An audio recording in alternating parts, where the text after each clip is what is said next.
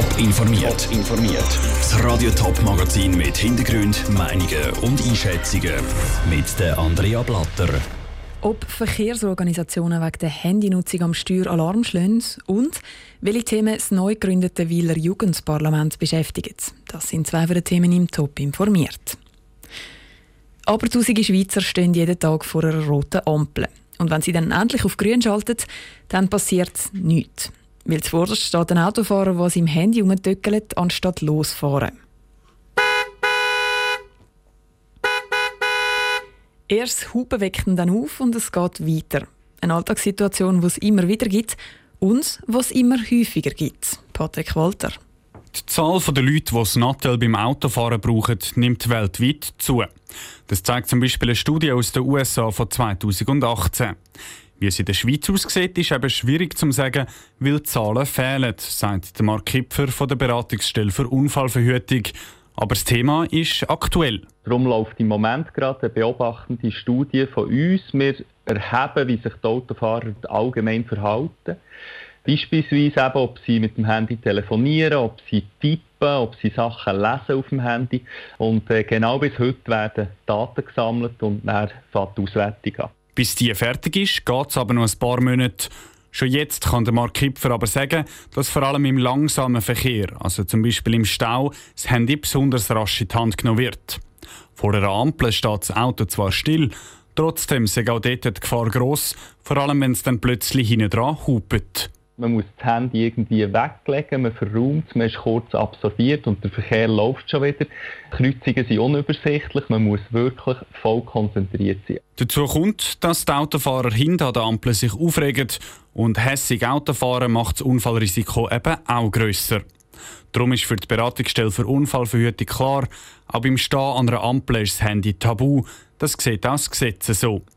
Die Gefahren von der Ablenkung müssen bei den Leuten aber noch mehr ins Bewusstsein kommen, sagt Mike Egle von der Stiftung Roadcross. Man soll auf Gefahren hinweisen und auch irgendwie gerade auf, auf die Sinnlosigkeit, eigentlich einen Unfall zu verursachen, Durchblick aufs Nattel, wo man auch schnell 10 Minuten könnte warten bis man das macht.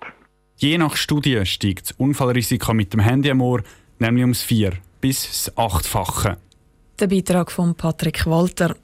Wegen der Ablenkung beim Autofahren sterben in der Schweiz rund 60 Leute pro Jahr. Da zählt nicht nur das Handy dazu, sondern zum Beispiel auch die Bedienung vom Navi oder die Kinder auf dem Rücksitz.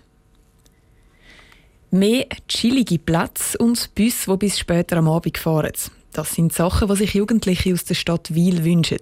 Und für das setzen sie sich richtig ein, nämlich in einem Jugendparlament. Das hat sich zu seiner ersten Sitzung getroffen. Der Pascal Schlepfer hat von der Organisatorin vom Jugendparlaments, der Lara Schmid, wissen, ob die Idee auf grosses Interesse gestoßen ist. Wir sind überrascht gewesen, wie groß das Interesse ist. Es haben sich 25 Jugendliche gemeldet äh, auf den ursprünglichen Aufruf und die 15, die jetzt sich fix dazu bereit erklärt haben, sind also alle sehr interessiert und haben gesagt, sie finden das eine super Sache und die Stadt Wil bräuchte schon viel länger eigentlich ein Jugendparlament. Jetzt ist ja Mitte September so ein erstes Treffen gewesen, wo sich die Jugendlichen können das erste Mal austauschen und ein bisschen über Projekte, Themen und so reden. Was ist denn da rausgekommen? Was haben dann die Jugendlichen gehabt, was sie bewegt haben, was sie wollen umsetzen? Sie haben ganz viele Ideen, äh, vor allem für die Stadt Wil. Sie würden gerne die Stadt Wil äh, attraktiver für Jugendliche gestalten und auch grundsätzlich attraktiver gestalten. Da sind Ideen gekommen zu einer attraktiveren Einkaufsstraße, über gemütliche Plätze am Weiher, wo man kann draußen sitzen und äh, auch am Abend Zeit verbringen. Und ebenso ist auch Umwelt ist ein großes Thema gewesen. Also es hat sehr viele Ideen rum und sehr viele verschiedene Ideen. Jetzt sagen Sie, es gibt viele Jugendliche, die da gerne mitmachen würden. Es gibt auch Ideen, die um sind. Was macht denn jetzt das Jugendparlament genau? Könnt ihr Sachen beschließen oder können Sie nur wie Inputs geben dann an Stadtparlament? Ja, Sie können schon Sachen beschließen, aber das ist eher im Sinne von Empfehlungen an Stadtparlament. Sie müssen aber grundsätzlich, wenn Sie etwas einreichen, dann wird das angeschaut vom Stadtrat. Das steht so im Reglement. Ich glaube, da müssen wir einfach abwarten, wie sie sich dann entwickelt und wie sie ihr Jugendparlament gestalten Ich bin da sehr, sehr zuversichtlich, dass da coole Projekte können entstehen können. Es wird wahrscheinlich eine Zeit dauern, es geht nicht von heute auf morgen. Die Jugendarbeiterin Lara Schmid im Gespräch mit dem Pascal Schlepfer. Offiziell gegründet wird das Jugendparlament dann nämlich erst im November. Schon das ganze Jahr haben Veranstaltungen wegen dem Coronavirus reihenweise abgesagt werden. Messen oder Open Air sind gestrichen worden. Obwohl der Bundesrat Massnahmen jetzt immer wieder ein bisschen weiter gelockert hat, stehen ein Haufen Veranstalter vor der Frage, können die aktuellen Schutzmaßnahmen eingehalten werden? Bewilligt der Kanton meine Veranstaltung überhaupt und wie sieht es eigentlich finanziell aus?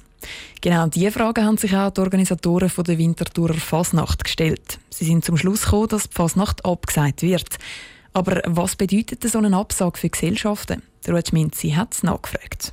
Im St. Galler Rindl und im Appenzellischen Herisau haben sie letzte Woche schon die Reissleine gezogen. Winterthur hat heute die grosse Fasnacht abgesagt. Für alle ist jetzt schon klar, also grosse Anlässe können auch im Frühling wegen Coronavirus nicht durchgeführt werden. Fasnachtsanlässe sind aber nicht die einzigen, die die Hoffnungen aufgegeben haben. Auch Weihnachtsmärz sind der Corona-Pandemie schon zum Opfer gefallen.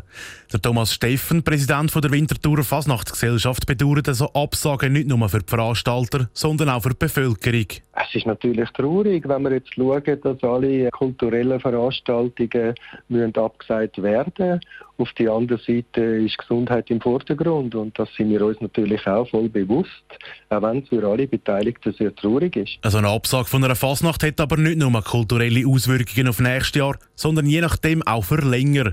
Viele Vereine könnten da Probleme bekommen, glaubt der Thomas Steffen. Ein Absage bedeutet auch ein finanzielles Risiko, ein finanzielles Loch und es kann schon sein, dass gewisse Vereine dann irgendwann nicht mehr leben können und vielleicht an gewissen Orten eine Fasnacht kann sterben. Ich denke, es wird schon Regionen oder Ortschaften geben, wo das Liefereinschnitt hat. Für Winterthur ist er aber zuversichtlich.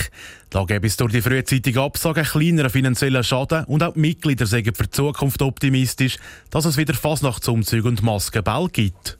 Der Beitrag vom Ruth Schminzi. Für Winterthur ist die Absage der Fasnacht 2021 umso schade, weil nämlich schon die Ausgabe von dem Jahr wegen der Corona-Pandemie hat müssen abgesagt werden. Top informiert, auch als Podcast. Mehr Informationen gibt's auf toponline.ch.